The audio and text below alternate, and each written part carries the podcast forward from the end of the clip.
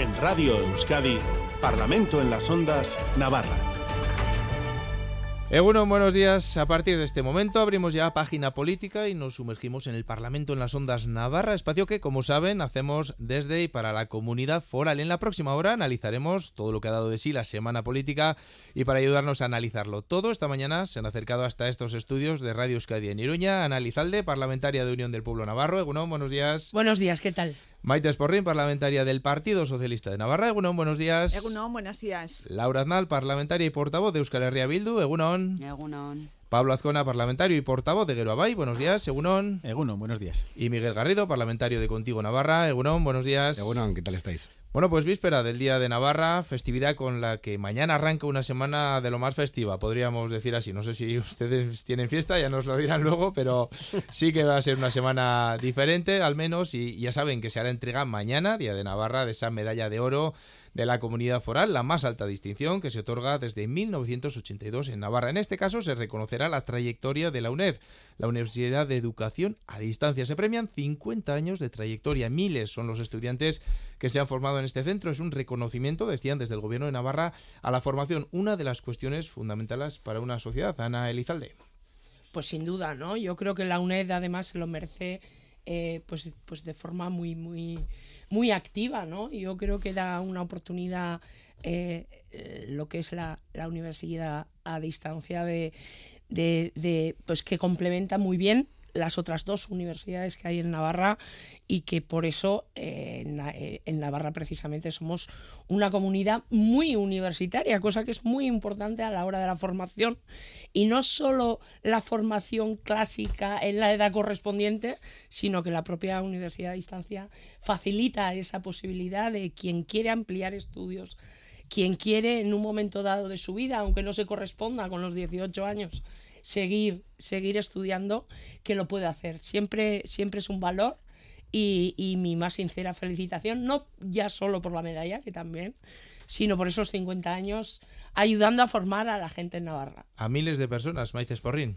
Sí, efectivamente es una nueva oportunidad que da muchas personas que no pudieron o no quisieron o quieren ampliar conocimientos, como se ha dicho eh, en su momento, y tienen opción de seguir eh, estudiando, pues aunque compatibilicen con otras actividades.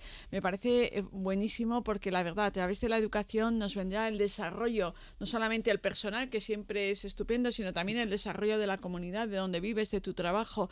Por tanto, yo no tengo más que agradecer y felicitar por esta medalla de oro, solamente a la universidad en sí, sino también a todos los alumnos y alumnas que han formado parte de la misma, que la han hecho posible por ese aprovechamiento que luego nos beneficiamos todos. Yo creo que es una noticia fantástica y que no se podía haber dado en este momento a mejor entidad. Laura Aznal. Efectivamente, mañana celebramos el Día de Navarra. Desde Euskal Herria Bildu estamos participando en todos los actos variados, numerosos. Tenemos una agenda apretada.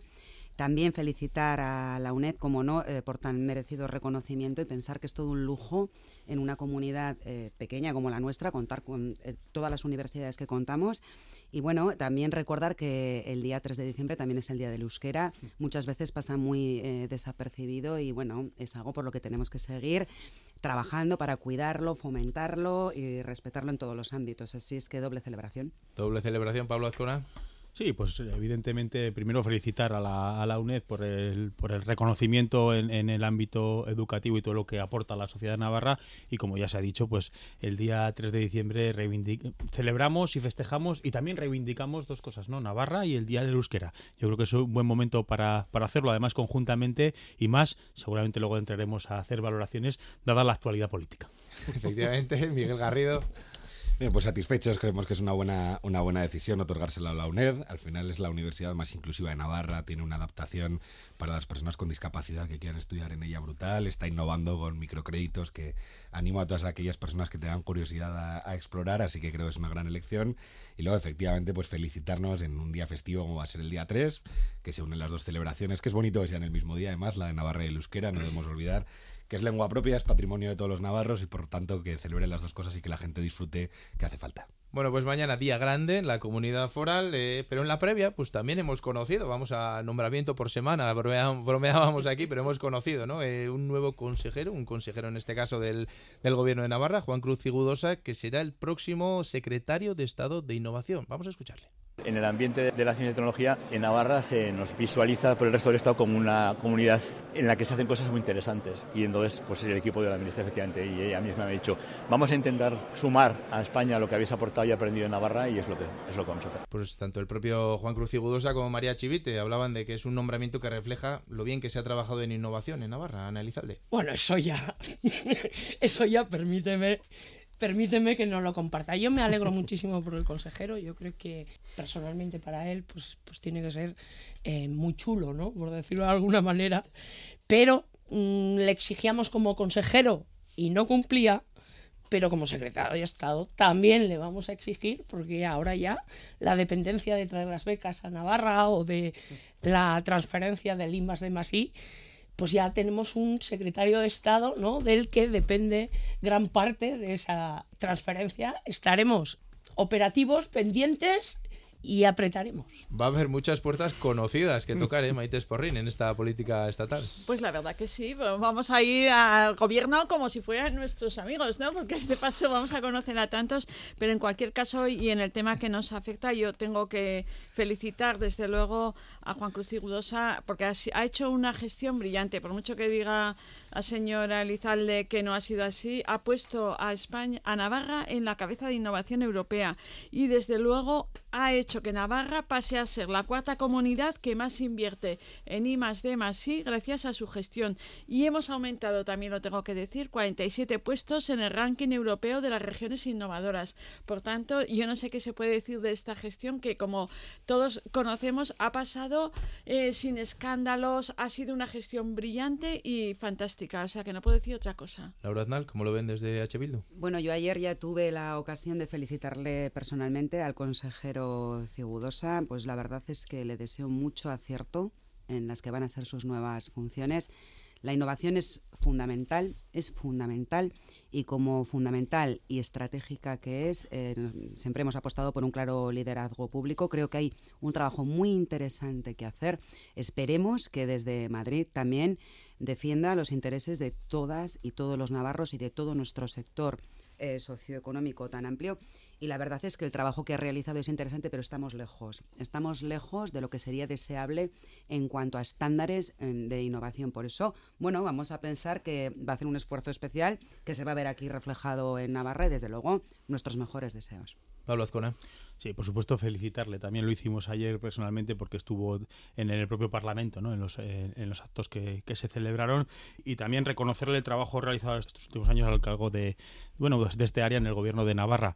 Parece que son todo casualidades, ¿no? Pero volvemos a tener a una persona de referencia en el gobierno estatal cuando hay unas demandas de Navarra encima de la mesa, en este caso ni más de más y, que van a depender del ministerio, ¿no?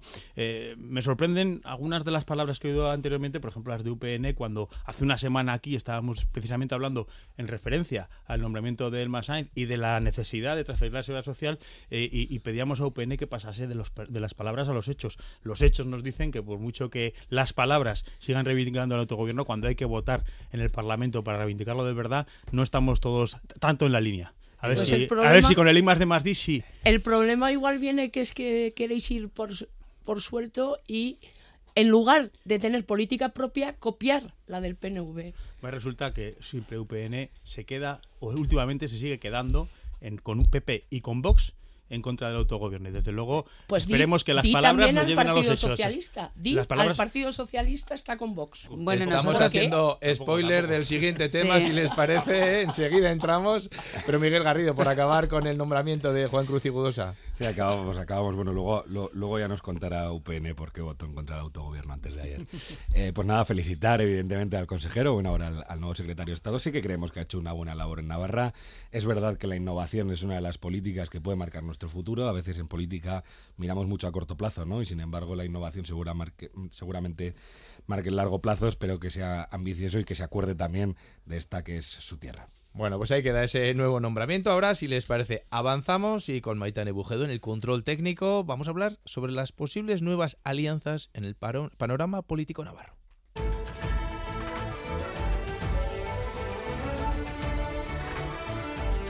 Parlamento en las Ondas Navarra, con Aitor Pérez. Porque es uno de los temas que ha marcado la agenda política de la semana, esa posibilidad de, que se generen nuevas alianzas. El presidente de UPN, Javier Esparza, lo planteaba en su discurso ante 700 afiliados el día del partido. ¿Hemos hecho bien las cosas en UPN? Pues yo diría que en términos generales sí. ¿Se podrían haber hecho mejor? También la respuesta es sí, seguro que sí. ¿Hubiera cambiado eso, la suma de las mayorías, para que UPN estuviera en el gobierno? La respuesta es no. En estos años, además de las alianzas entre los partidos políticos, ha cambiado la sociedad navarra. Y no es la sociedad la que se tiene que adaptar a UPN. Somos nosotros los que nos tenemos que adaptar a la sociedad, a sus demandas, a sus nuevas necesidades, a sus nuevas preocupaciones. Y UPN tiene que ser un partido moderado, tiene que ser un partido centrado, alejado de extremismos, alejado de populismos. No somos unos hooligans, nunca lo hemos sido. ¿Qué quieres decir con que sea UPN un partido útil?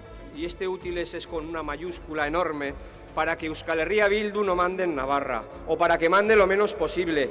Este es el mejor servicio que le podemos prestar a Navarra. Que EH Bildu deje de tomar decisiones. Bueno, pues palabras de Javier Esparza, de las que se interpreta cierto acercamiento a partidos como PSN o Gueroa Bay. Enseguida le pido opinión a Ana Elizalde, pero antes los aludidos. Maite Sporrin, ¿ve factible llegar a acuerdos con UPN a lo largo de esta legislatura y ven un cambio de actitud?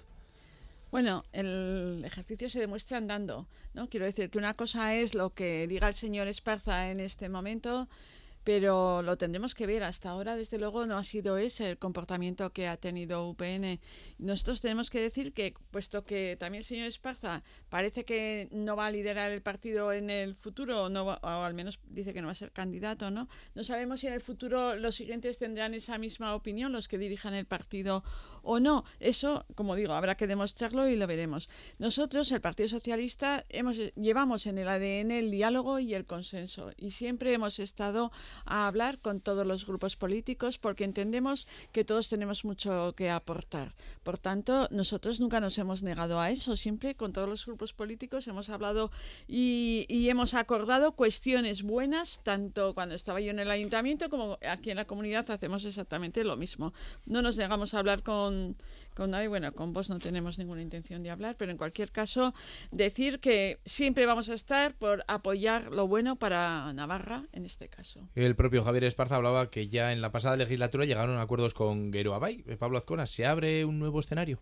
se coincidió en votaciones con UPN, como UPN coincidió con en votaciones con el resto de grupos parlamentarios en diferentes temas. Pero bueno, estas palabras que hemos escuchado eran del domingo. El jueves de la misma semana, UPN votaba con PP y Vox tumbando una propuesta de autogobierno que era una, vamos, una invitación a UPN también a sumarse a esa defensa del autogobierno. Creo que hay una cuestión que en el Parlamento y en las tertulias incluso eh, previas ¿no? que tuvimos en varios medios de comunicación veíamos como algo posible, creíamos que podía haber una voz unánime del Parlamento, de las fuerzas que defendemos el autogobierno y UPN, como digo, el domingo hablaba de esto y el jueves volvía a sumarse a la derecha más rancia para, para, para, para, votar en contra del autogobierno. Eso una. Y dos, lo que mm, creo que es importante que todos eh, hagamos la lectura, y UPN también, aunque sea tarde, de que no puede mirar la política como, antes del 2015. 2015 hubo un cambio eh, del tablero político, la irrupción de Geroaba y rompió las mayorías que hasta entonces se habían dado en el, en el ámbito político navarro y ese cambio sigue tres legislaturas más tarde y Geroabay está convencido de que, ese, de que ese cambio progresista y plural, sin exclusiones de nadie, es el que, el, que va a hacer avanzar a Navarra. Ana Elizalde, Javier Esparza aludía el pasado lunes a la posición de UPN que ya había condicionado en el tema de los pactos fiscales. Pues sí, pero es que no es una, una novedad del domingo, por mucho que digan los grupos que han hablado y por mucho que se avergüence el señor de, de Gueroabay y, yo sí que... ¿Vergüenza de qué? Sí, de, los acuerdos a los que habéis llegado en otros momentos y en otras circunstancias en la legislatura anterior. Pero va, aparte de eso... No sé a qué se hace referencia con la vergüenza, no, no. yo, si me permites, coincidimos, yo, creo en que no te he interrumpido. Coincidimos en votaciones. Yo, si, me permites, no te he interrumpido y sí que pediría que, que por lo menos escuches y acabe y pueda acabar las frases, porque claro haces es, es muy complicado llegar a acuerdos con nadie cuando lo primero que está hablando es de la derecha más rancia, de no sé qué, no sé cuántos, cuando Geroa Bay tiene dentro el PNV que es derecha pura. Entonces, ¿de qué De- está hablando? Estamos, ¿De qué está hablando? estamos hablando que se suman a Vox Bueno, para votar en contra del autogobierno, Ya por estamos. ejemplo. Luego hablaremos de, de lo hablado el jueves. Mira, ¿sabes lo que pasa? Yo, yo creo que lo que pasó el jueves, y lo voy a comentar, lo que pasó el jueves fue que nosotros hicimos una propuesta alternativa a la que habíais presentado vosotros sin ningún rigor, simplemente porque el gobierno vasco y el PNV en el País Vasco había pedido la transferencia de las competencias de la seguridad social, va vosotros y lo pedís en el Parlamento de Navarra. No, no. La contra la contrapropuesta que hicimos, que no permitiste ni Un siquiera la, la votación, ni siquiera la votación, fue decir, oye, no solo esta. No, no, Nosotros no. tenemos nuestro autogobierno que no tiene ne- nada que ver con el gobierno vasco ni lo que las competencias que tiene el país vasco. Vamos a analizar todas, no una ni dos, ni porque esté sobre la mesa en un momento dado por intereses de partidos políticos en un momento puntual en el gobierno de España. Se tiene que hablar de eso. Vamos a hablar de todas. Pero- Vamos a poner una priorización. Vamos a hacer un análisis económico de cuáles se pueden asumir, de cuáles no se pueden asumir. Y lo rechazasteis. Pero claro, eso no es ir contra el autogobierno, eso es tener rigor en las propuestas. Y eso es lo que se hizo el Bueno, pasado mira. jueves. Ya que, ya que está Sí, sí. menciones a, a lo sucedido el, el jueves, vamos a escuchar eh, voces de que se escucharon ahí el, el mismo jueves para ver un poco el tono del debate. Porque desde luego no vamos a ser menos que nuestros vecinos en materia de competencias. ¿Quién mejor que la exconsejera de Economía y Hacienda y actual ministra de Seguridad Social para gestionar el traspaso de la manera más ágil y eficaz? Se han limitado a ver qué pide el País Vasco y levantar la mano para decir en alto aquello de yo también quiero. Hablan, señores, de Geroa Bay, y así lo ha dicho el señor Asiain, de oportunidad. No miren, creo que es oportunismo. No sé cuál es la estrategia que al final tienen como partido, porque la reflexión que el señor Esparza hizo el otro día fue llegar a acuerdos con el PSN y con Gueroa Bay. ¡Buah! Vaya machaqueo que les ha dado. Nosotros ya estamos acostumbrados, igual también se tienen que acostumbrar a ustedes. Laura Aznal, ustedes no estuvieron el jueves en el Parlamento. eh, bueno, no sé cómo está viendo estas posibilidades de nuevas alianzas o no. Bueno, sí, vamos por partes. En primer lugar, no estuvimos en, en el Parlamento, en el pleno del jueves, porque nos sumamos a la huelga feminista general. Ojalá luego tengamos oportunidad de profundizar un poco en este tema. Y bueno, por ir por partes, ¿no? Eh, pienso que efectivamente por parte de UPN sí es posicionarse en contra del autogobierno, sí es no defender todo el potencial que tiene Navarra en materia de autogobierno y yo entiendo que tres legislaturas consecutivas sin mandar, sin estar en el poder, tiene que ser muy duro para UPN. Pero ahora mismo le veo como un partido en total decadencia, intentando buscar su sitio, hacerse su hueco, dando bandazos. Hoy dicen que van a ser moderados cuando antes de ayer estaban en las manifestaciones de la mano de PP y de Vox. Hablan de convivencia cuando son los que llevan a cabo los debates más broncos, más insultantes en el Parlamento, y lo vemos cada semana en los plenos, como casi se roza el insulto, y al señor Esparza le veo como un zombi político, y lo que no sé si es consciente realmente de que políticamente ha hecho un recorrido, y por parte de Euskal Herria Bildu esta legislatura también vamos con optimismo y con voluntad de alcanzar importantes acuerdos con el Gobierno de Navarra para seguir avanzando lo mismo que lo hemos hecho estos últimos años. Miguel Garrido.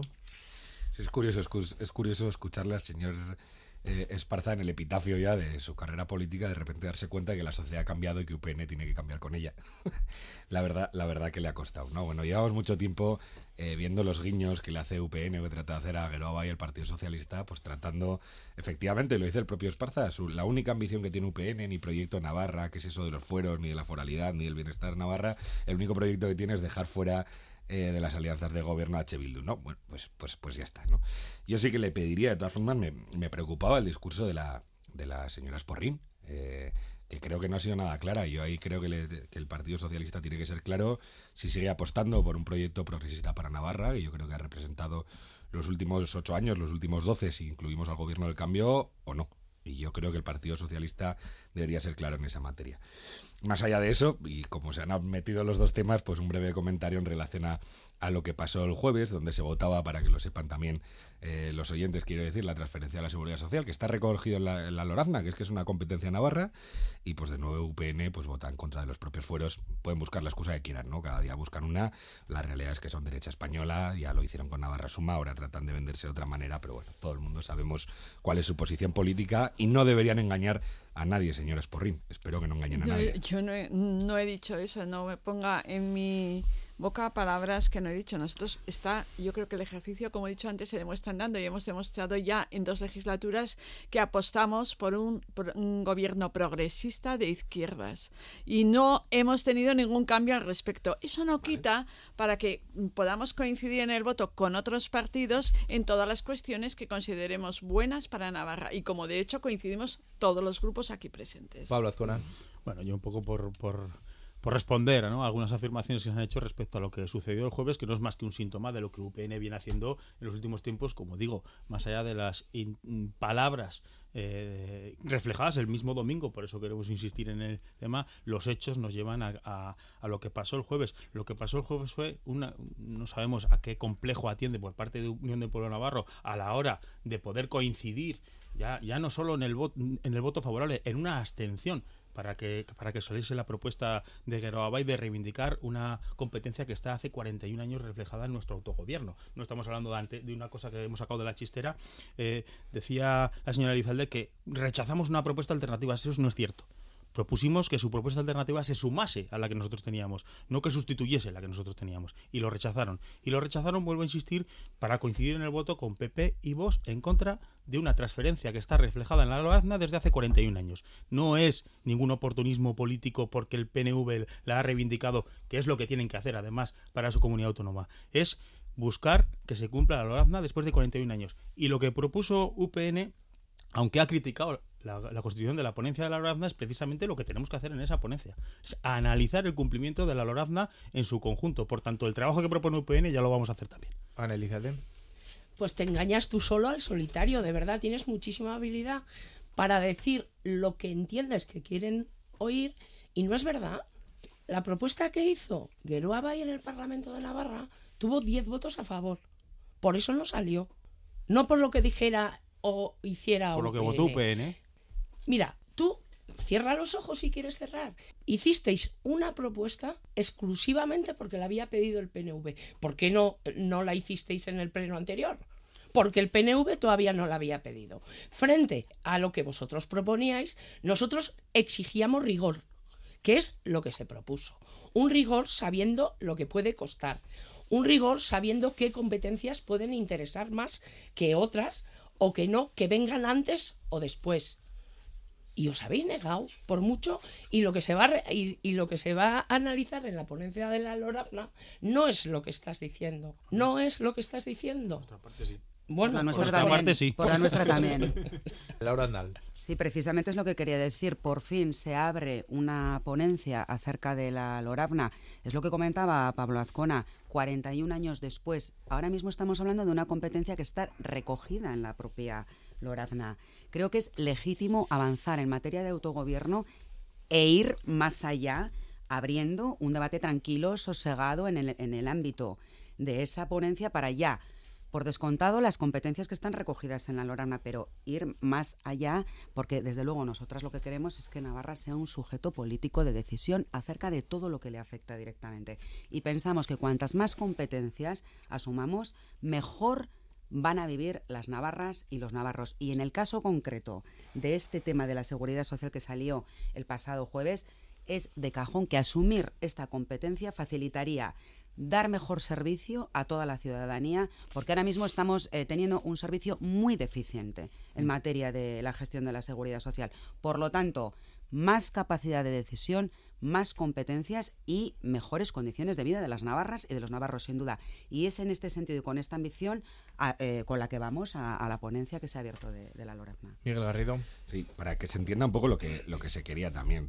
La gestión de la seguridad social se reclama no solo porque esté reconocida la Lorna- efectivamente que seguramente muchos oyentes y muchas oyentes o lo han sufrido o les ha tocado cerca, ¿no? Las colas de espera, lo difícil que es que te atiendan en la seguridad social, bueno, pues consideramos que si eh, es Navarra y personal de Navarra quien, quien ejerce eh, quien ejerce esa atención, pues las listas de espera serán más cortas. Ese era un poco el objetivo, ¿no? ¿Cómo se ha, sido esto? Pues eh, efectivamente el PNV llegó a un acuerdo eh, para la investidura del señor Sánchez, donde, donde el PNV, bueno, pues consiguió en ese acuerdo que se transfiriera la seguridad social para el País Vasco. ¿Qué es lo que hace, en mi opinión, eh, y, seguramente hay otras lecturas, qué es lo que hace Geroa? Y bueno, pues efectivamente, yo creo que la señora Lizalde tenía razón, levanta la mano y dice, oiga, si se lo van a dar a los vecinos, ¿por qué no nos lo van a dar a nosotros también? Ya que se va a analizar el caso, se va a estudiar em, cómo se haría esa transferencia, pues nos sumamos un poco y así se hace a la, a la vez, ¿no? ¿Qué es lo que hizo UPN en el Pleno? Porque con UPN se hubiera aprobado. porque UPN votó en contra? Para que no se aprobase. Entonces, esa mano que levantamos desde Navarra para decir, oiga, nosotras también queremos negociar cómo podría ser esta transferencia, UPN la bajó otra vez.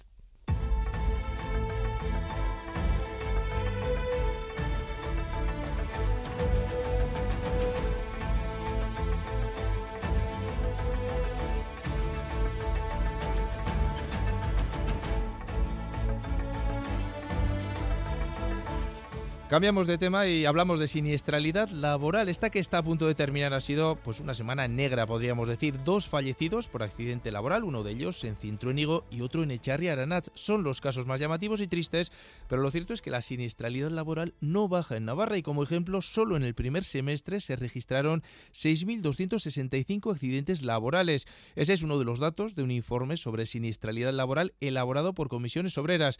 Su secretario de Salud Laboral es Alfredo Sanz y esta mañana lo tenemos al otro lado del teléfono. Egunon, buenos días. ¿Qué está pasando en Navarra con los accidentes laborales?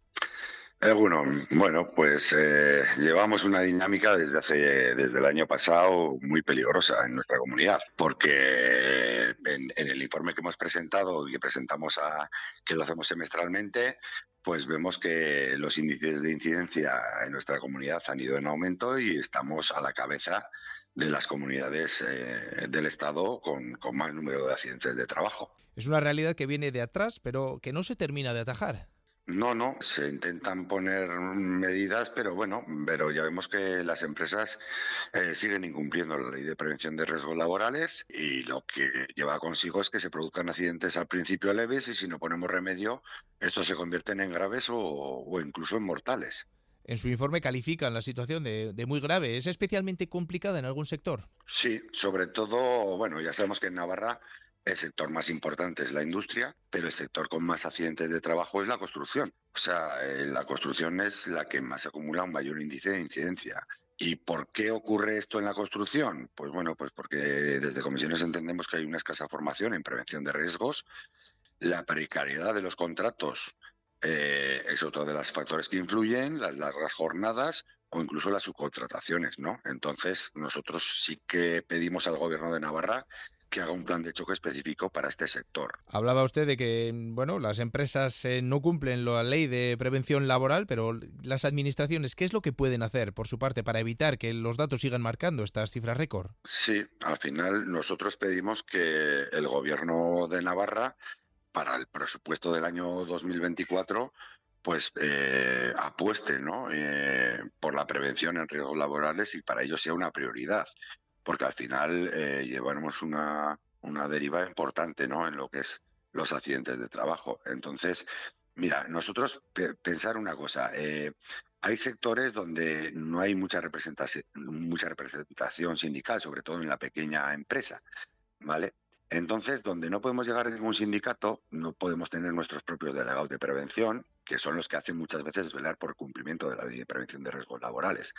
Entonces, eh, nosotros también a nivel estatal sí que estamos reclamando en Madrid que haya más personal de inspección de trabajo, que es donde no podemos llegar a los sindicatos, por lo menos que lleguen ellos para hacer cumplir la ley, ¿no? Y que no ocurra este tipo de accidentes. Pues Alfredo Sanz, secretario de Salud Laboral de Comisiones Obreras, un saludo y gracias por atendernos esta mañana. Gracias a vosotros. Bueno, pues situación preocupante y no solo para los sindicatos. Creo que es una situación que toda la sociedad está viendo con mucha preocupación. Ana Elizalde. Jo, pues es que no puede ser de otra manera, son unas cifras que, que, preocupan muchísimo. Iba a decir que dan hasta miedo, ¿no? Porque dices, oye, que estamos hablando de 10 fallecidos durante 2023 y que son cifras que no se deben asumir como, como normales, ¿no? Yo sí que eh, pediría un esfuerzo, un esfuerzo importante. Desde el año 2015 eh, se eliminaron figuras como el delegado territorial de prevención, se eliminaron figuras como la mesa del diálogo o como la concertación social. Me consta que el delegado de prevención se ha recuperado en el último plan de empleo, pero estamos viendo como año tras año estas cifras de siniestrabilidad y, ya no digo de fallecidos, ¿eh? digo de... Sí, porque más allá de los fallecidos, eh, la cifra es... Entonces van creciendo cada año al punto que estamos en la comunidad número 16 de 17. Y eso no se puede, no se puede sostener, ¿no? También hablan de que por los sectores de actividad, que, que de los cuatro sectores de actividad, como están distribuidos, pero es que tampoco, porque, porque cuando estamos analizando la incidencia que hay en, la tasa ajustada, que es la que hace esa ponderación entre sectores y porcentajes, también estamos por encima de la media en accidentalidad. ¿no? Yo creo que, que las medidas que se han puesto, que yo no dudo que se hayan puesto medidas en marcha. ¿eh? Yo no, yo creo que de esto no se puede hacer política, de esto lo que hay que es poner medidas y hacer eh, tomar aquellas que sean más adecuadas. Pero se ve que no están funcionando, porque cada año es un, un paso más para mal y cada año es un paso más para mal, ¿no? Yo creo que en estas, a ver si en algo que no hay que hacer política, por lo menos nos ponemos de acuerdo, ¿no? Maite Esporrín. Pues evidentemente hay un gran amplio margen de mejora porque está claro que lo que está pasando resulta preocupante. Y en primer lugar quiero trasladar las condolencias a, las familias de los afectados y a los amigos porque esto me parece tremendo, de verdad, lo que está pasando. perdón que no lo he dicho. y yo creo que en ese sentido todos. Y bueno, y tenemos que seguir trabajando en mejorar la calidad de empleo porque es verdad que las cifras de empleo son muy buenas en Navarra, pero es evidente que, el riesgo, que los accidentes están pasando y eso tiene que mejorarse. Entendemos que se ha de mejorar dentro del Consejo de Diálogo Social y con la participación de todos los agentes implicados.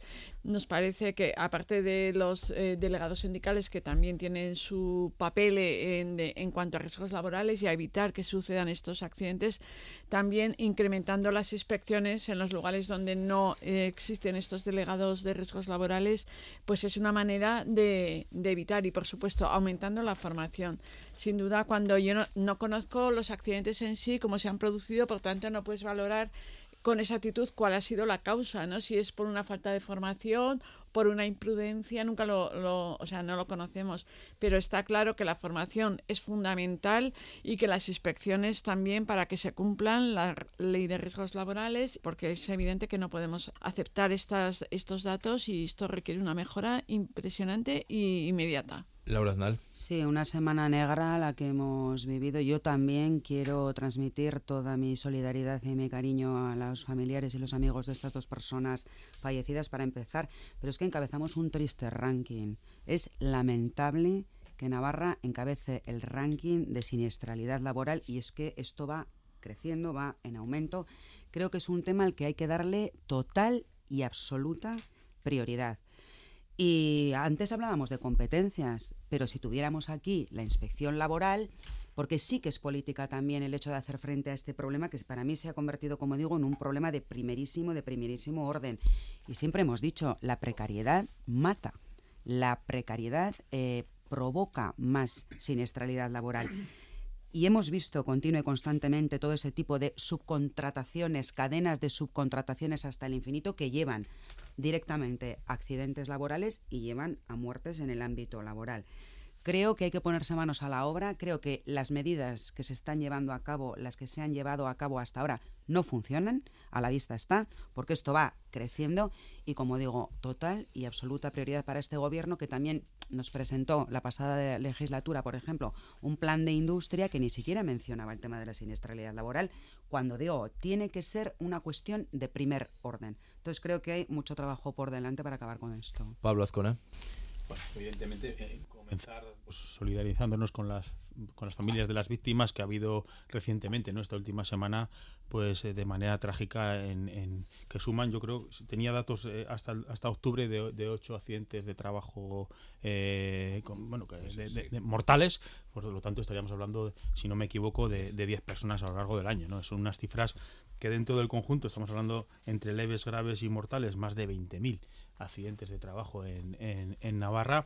Evidentemente hay, bueno, pues eh, hay factores, ¿no? Eh, porque se puede ver por sectores, se ha dicho la industria, la construcción, el sector servicios, algunos de ellos atienden seguramente a, sectores más precarizados, que, bueno, pues donde es más difícil ya no solo tener un delegado de prevención, ¿no? Sino tener medidas precisamente eh, para, para, para, ello. Por tanto, creo que es una cuestión que atañe a todos. Sabemos, además recientemente se, en el Parlamento estuvo el consejero de, de Salud, precisamente, precisamente hablando del plan eh, de, que, tiene que abordar para el 2022 y 2025 los accidentes de trabajo y, la, y los riesgos laborales.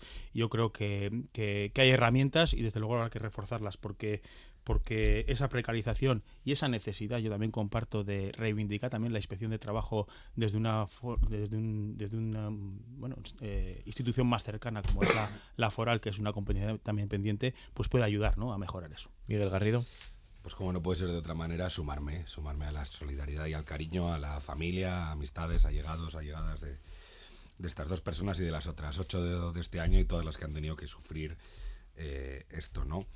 Em, no es justo, no es justo que la gente tenga que dejarse la piel en el trabajo, pero ya es inaceptable que tenga que dejarse la vida, ¿no? Y como decía la señora Aznal, pues la precariedad y las malas prácticas tienen mucho que ver con esta realidad que yo creo que, que de ninguna manera podemos asumir y además, además de trasladar ese cariño, creo que también sería bueno que trasladásemos o que les pidiésemos perdón a esas familias, porque está claro que hemos fallado, hemos fallado como poderes públicos en esta protección que tendría que haber hacia las personas trabajadoras, que yo también creo que sí es política, otra cosa es que estemos y, es bueno decirlo también, todas las fuerzas de acuerdo a que los derechos laborales, al menos en, esta materia de salud laboral, pues tienen que ser una, una de las prioridades que, tenga este gobierno. ¿no? La consejera lo sabe, ella misma trasladaba que era inaceptable también esta situación, creo que el gobierno sabe que no han funcionado las medidas que se han puesto en marcha y por tanto que tiene que estar encima de la mesa para, para parar de una vez pues con ese penoso reconocimiento a ser una de las peores comunidades en esta materia. Laura sí, yo quería mencionar brevemente un reciente estudio que ha emitido la Organización Internacional del Trabajo que dice que trabajar más de 55 horas eh, semanales provoca 750.000 personas muertas en todo el mundo. Entonces creo que el tema de la jornada laboral, porque también Euskal Herria Bildu solicitó que se activara una ponencia parlamentaria para el estudio de las jornadas laborales y de la reducción y tal. Y claro, es una cuestión muy importante el tema de que hay personas que trabajan con creces, más de 50 horas a la semana, y esto provoca directamente muertes, como dice la Organización Internacional del Trabajo. Quería hacer este, este comentario. Dentro de esa, un poco por ese, por ese hilo, eh, preparando la entrevista, precisamente el representante de Comisiones Obreras nos hablaba de, bueno, que esa reducción de la jornada semanal, que también ayudaría, es uno de los factores que podría ayudar a reducir la, los accidentes laborales. Bueno, yo creo que estamos, en este momento, se ha introducido un tema que, que que yo creo que es que es diferente, ¿no? Lo que lo que están diciendo eh, habla de 55 horas semanales. Cuando, sí, sí, no, no, no digo que sea, lo, mismo, sí, evidentemente. no, no, no, no. Digo que, desde comisiones obreras hablaban de bueno, que esa posible reducción de las horas semanales, bueno, ayudaría, si son cuatro días laborales, pues por ejemplo, nos mencionaban los accidentes sin itinere. Bueno, pues solo por estadística deberían reducirse puede haber muchos motivos y muchas circunstancias, pero yo no me atrevería a decir si, si eso es así o no. no mm, me vas a permitir que no soy. Requiere un análisis, entiendo, muy, mucho más profundo. ¿eh? En la materia y, y, y, requiere un análisis, pero que ya no viene por, por, la postura política de cada uno, que era a lo que me refería, que es más de, de los expertos, de los que saben analizar las causas de los accidentes, de los que saben. Eh, pues cómo, qué, qué tipo de medidas están funcionando en otros sitios y que igual no se han puesto sobre la mesa y, y que eh, pues se empiecen, se empiecen a poner, ¿no? Eh, lo comentaba al principio, sin duda, que no tengo la menor duda, que seguro que se ha intentado poner medidas y, y hacer cosas, pero no está funcionando. Por tanto, que, que, se pongan los expertos a trabajar para saber qué medidas tenemos que adoptar. Pablo Azcora. Sí, yo, evidentemente, cualquier medida que, que, sea que sea favorable para, para mejorar esta situación, pues hay que estudiarla con, con, detenimiento. En este caso, la que se habla de la reducción de la, de la jornada laboral, estamos prácticamente seguros y seguras de que, de que es una medida que ayudaría, pues por múltiples factores, a reducir esa, esta siniestralidad.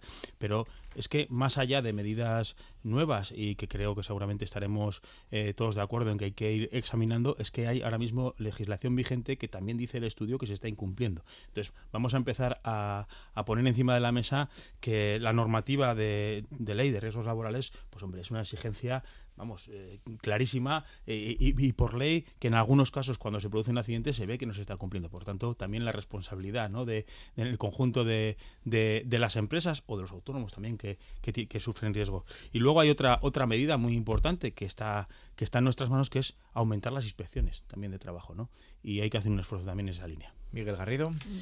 Sí, pues creo que es importante, yo creo que lo han mencionado antes varios, varias de las personas que están reclamar la competencia en inspección laboral. Yo creo que es lógico que la, materia de salud laboral, en particular de accidentes, pues tenga mucho que ver con las características propias del territorio y, por tanto, pues que hacer una adaptación de la política territorial yo creo que sería útil. Más allá de eso, lo decía en la primera intervención, creo que hay un tema muy genérico pero que es relevante, que es volver a poner las políticas laborales y los derechos laborales en el centro de la política. Creo que el laborismo se había perdido durante durante los últimos años y creo que la señora Díaz ha ayudado a volverlo a poner en el centro y creo que eh, eso es extremadamente importante y luego hay un elemento claro eh, tenemos que ser exigentes con las empresas. No puede ser que se incumpla la normativa vigente. Y hay una parte de exigencia que sí se debe hacer desde las instituciones, pero que hay un agente principal que son los sindicatos. Yo sé que durante muchos años la sociedad ha perdido parte de la fe en los sindicatos, creo que ahora se está recuperando, pero es que son absolutamente indispensables si queremos que se cumplan los derechos laborales. La agrupación de los trabajadores, los colectivos de trabajadores y los sindicatos en particular, yo creo que ese es el camino que tenemos que seguir y que tienen que volver a, recuperar el, el, poder o al menos la capacidad que tenían en esta tierra. Venga, y cerramos con Maite Sporrin. Sí, pues indudablemente la formación yo creo que también es fundamental, ¿no? Que cada uno sea un poco eh, previsor de esos accidentes y sin duda lo que has comentado, la reducción de, de, los horarios, si has trabajado menos horas, seguro que tu estado físico, mental, de atención para evitar accidentes, eso es fundamental. Yo también estoy de acuerdo en que las inspecciones son importantísimas y, por supuesto, y, y abogar también por los eh, empresarios que también tienen una parte activísima en este, importantísima en esta cuestión porque ellos también pongan todos los medios necesarios para evitar que estos accidentes se produzcan.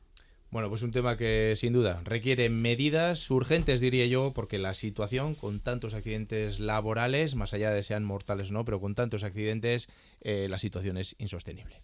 En Radio Euskadi, Parlamento en las Ondas, Navarra. Bueno, pues ahora vamos a centrar la mirada en los cuidados. La huelga convocada por el movimiento feminista este pasado jueves buscaba poner sobre la mesa eh, la precarización de un sector feminizado y cuyas condiciones laborales son francamente mejorables según las trabajadoras del sector y de los propios sindicatos. Hacemos un trabajo público y sin embargo no se nos paga como público. Y el gobierno de Navarra está dando dinero a todas estas empresas que están detrás de las públicas, enriqueciéndose ellos. Y a las trabajadoras no nos llega absolutamente nada. Somos sectores feminizados, precarizados y con sueldos de miseria. Y también queremos poner en el foco la gente, especialmente gente migrada que no tiene derechos, que está prestando los cuidados en condiciones bastante impresentables. Bueno, el sector de residencias, que emplea en Navarra, por ejemplo, a 4.000 profesionales en el hogar, trabajan otras 7.000 y, es el, y es el que más profesionales se aglutina. Eso es otras 2.000, eh, trabajan con eh, gente con algún tipo de discapacidad y 1.600 en intervención social. Casi 17 personas 17.000 personas en toda Navarra y 9 de cada 10 trabajadoras son mujeres. Sector feminizado y en muchas ocasiones lo escuchábamos eh, precarizado. Les toca a ustedes ahora. ¿Qué necesita el sector de los cuidados para mejorar, Laura Aznal? Necesita un cambio total, radical y absoluto, una revolución en el, en el entorno del sector de los cuidados, que este sí es estratégico, porque todas las personas en un momento vamos a tener que ser cuidadas o vamos a tener que cuidar y no se valora lo que se tiene que valorar. Creo que la jornada del jueves fue una jornada histórica porque el, movimiento feminista de Euskal Herria llenó todas las calles de todos los pueblos y ciudades diciendo que el sector de los cuidados está en crisis y también al mismo tiempo reivindicando unos cuidados públicos y de calidad.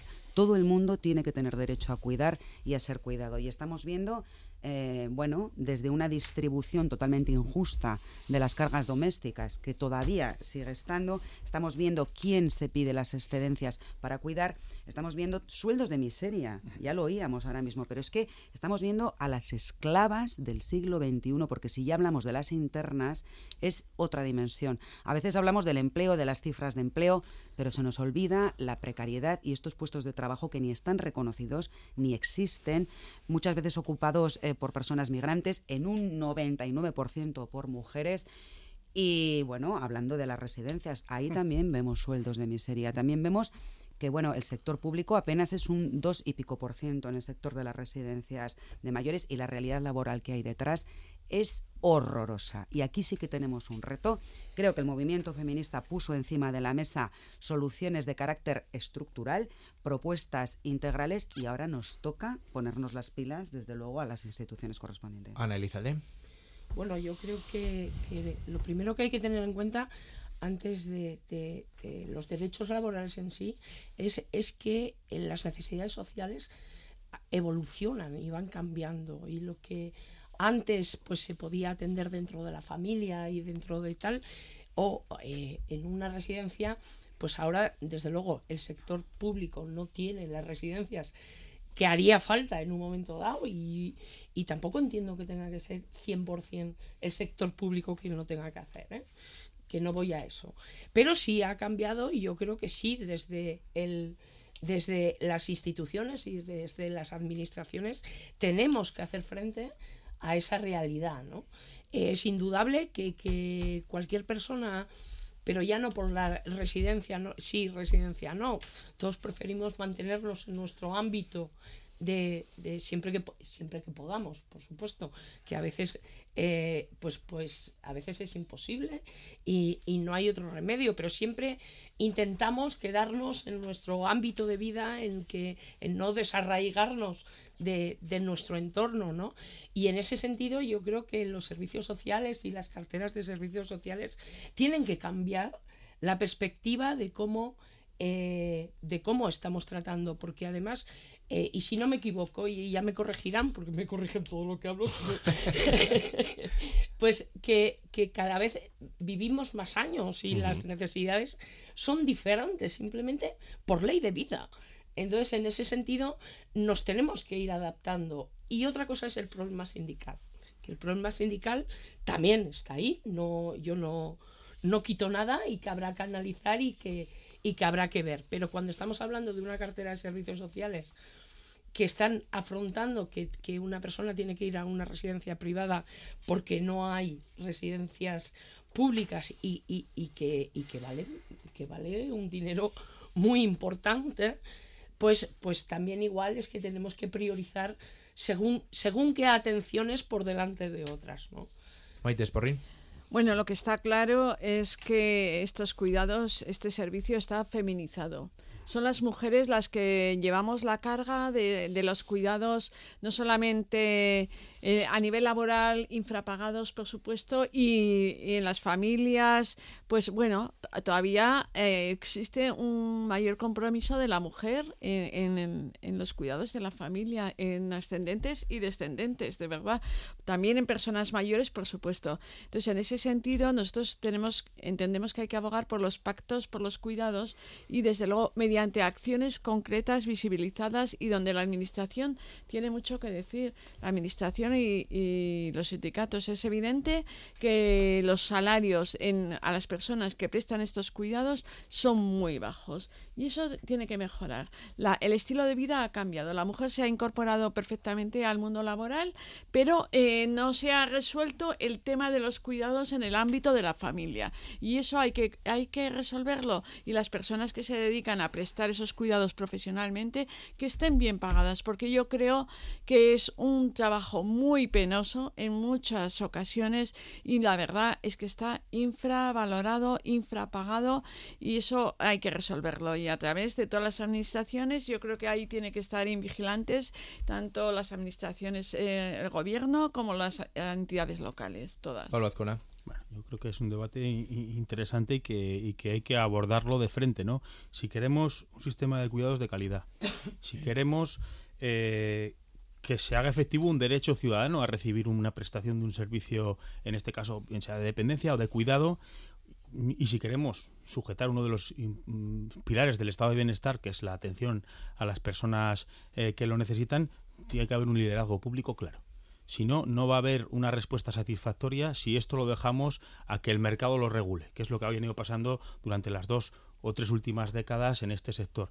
Que ha habido, además, eh, una proliferación de, en este caso, en el ámbito residencial, de residencias que dependían de ayuntamientos porque el gobierno quería que desde el ámbito municipal se construyesen y se gestionasen, que los ayuntamientos han ido dejando en manos eh, privadas o, mejor dicho, sin suficiente liderazgo público. No estoy focalizando en el problema de los ayuntamientos, ¿eh? más bien de no haber un, un, sistema desde arriba, desde el gobierno, desde el gobierno central, desde el gobierno foral, en las competencias que le corresponden, para que haya un liderazgo público en este, en este ámbito. Si no hay un liderazgo público, no se va a solucionar el problema de que haya una prestación de servicios de calidad y, por tanto, también un trabajo de calidad para las personas que lo hacen. Miguel Garrido.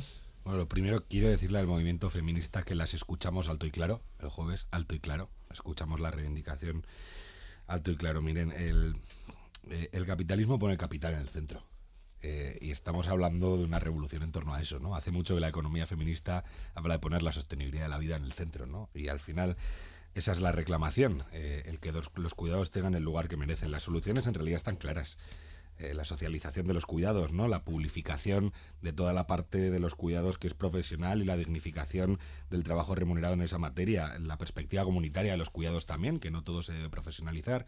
Hay una parte que nos tenemos que hacer cargo como comunidades y por otro lado la corresponsabilidad efectivamente también dentro del hogar, que eso que se ha explicado aquí. Las soluciones están claras, la pregunta es cómo lo hacemos porque supone un cambio de cómo entendemos la economía y las relaciones económicas, ¿no?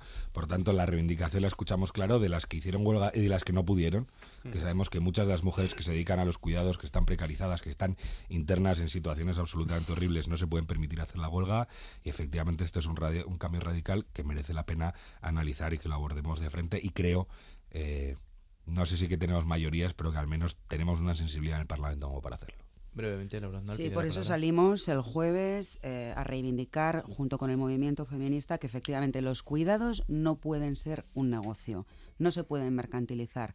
Tiene que ser absolutamente un sector liderado por lo público. Y en este sentido también quería comentar que una encuesta que realizó el Observatorio de la Realidad Social dice que el 80% de las personas efectivamente cuando necesiten ser cuidadas por cuestión de edad prefieren estar en sus casas.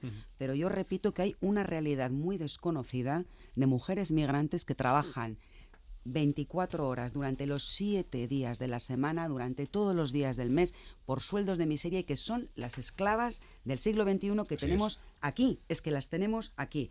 Aquí entra en juego también la ley de extranjería, que hay que derogar cuanto antes, y cantidad de factores. Y como digo, desde las instituciones, creo que tenemos que recoger ese guante y ponernos manos a la obra también con este tema. Hombre, yo sí que me gustaría hacer un apunte, porque aquí siempre se está derivando las responsabilidades, ¿no? Y de hecho, eh, eh, incluso, Pablo, tú comentabas los ayuntamientos, que el gobierno deja a los ayuntamientos, los ayuntamientos a empresas. Y yo solo recordar que está caducado el convenio con las trabajadoras de residencias, digo trabajadoras en el sentido más estricto de la palabra, y ya sabe por qué se lo digo, y, y, está caducado desde la legislatura pasada. patronal, y sindicatos tienen que y entonces llegar a un yo creo que en esas en esas donde podemos ya directamente intervenir pues igual hay que intervenir y yo creo que también hay que pensar en la conciencia de cada uno. Si tú tienes una persona contratada buscan, eh, cuidando a tus padres o a tus hijos, eh, todos sabemos lo que es un salario digno y lo que es abuso. Y no puede ser que estén las particulares también abusando de las personas que no tienen papeles Pero ¿sabes qué y no les queda otro remedio. Quiero decir que al final... la conciencia... No, no, que hay que vigilar, por supuesto. pero luego también en, en la casa de cada uno nadie te ve. Y por eso es importante cada uno que se mentalice que son trabajadoras como tú, igual. Miguel Garrido, breve. Sí, yo discrepamos. Yo creo que no es un, tema individual, es que es un tema estructural. Sí, pero también cada uno sabe lo que está haciendo. Ya, pero la responsabilidad no puede ser de cada uno. la, responsabilidad es de los poderes públicos. Pero que nadie va a ir a tu casa a ver lo que, lo que la realidad Debemos ser capaces de garantizar la dignidad de las personas que cuidan. Que no digo que no lo haya, por eso sí estoy compartiendo Venga, lo Pablo Azcona y cerramos ya. Sí, bueno, un poco por eh, cierto, ¿no? Ahí eh, todavía se sigue reivindicando y yo creo que sí que hay un papel de la administración para conseguir que haya un convenio, un convenio digno, ¿no? de, de- de este ámbito de, trabajo. Y luego al, al dato de lo que decía también Laura Aznal, eh, y uniendo con el tema anterior, eh, el estudio sobre siniestralidad laboral también dice que la, la población laboral de nacionalidad extranjera tiene 1,6 veces más posibilidades de, de tener un accidente laboral. Tiene que ver con la precarización y ese sector de personas migrantes que, bueno, pues trabajan en sectores precarizados como este. Bueno, pues el de los cuidados, ¿eh? un tema que más allá de la huelga de esta semana, yo creo que sí que está en el debate político y que es cuestión de todos.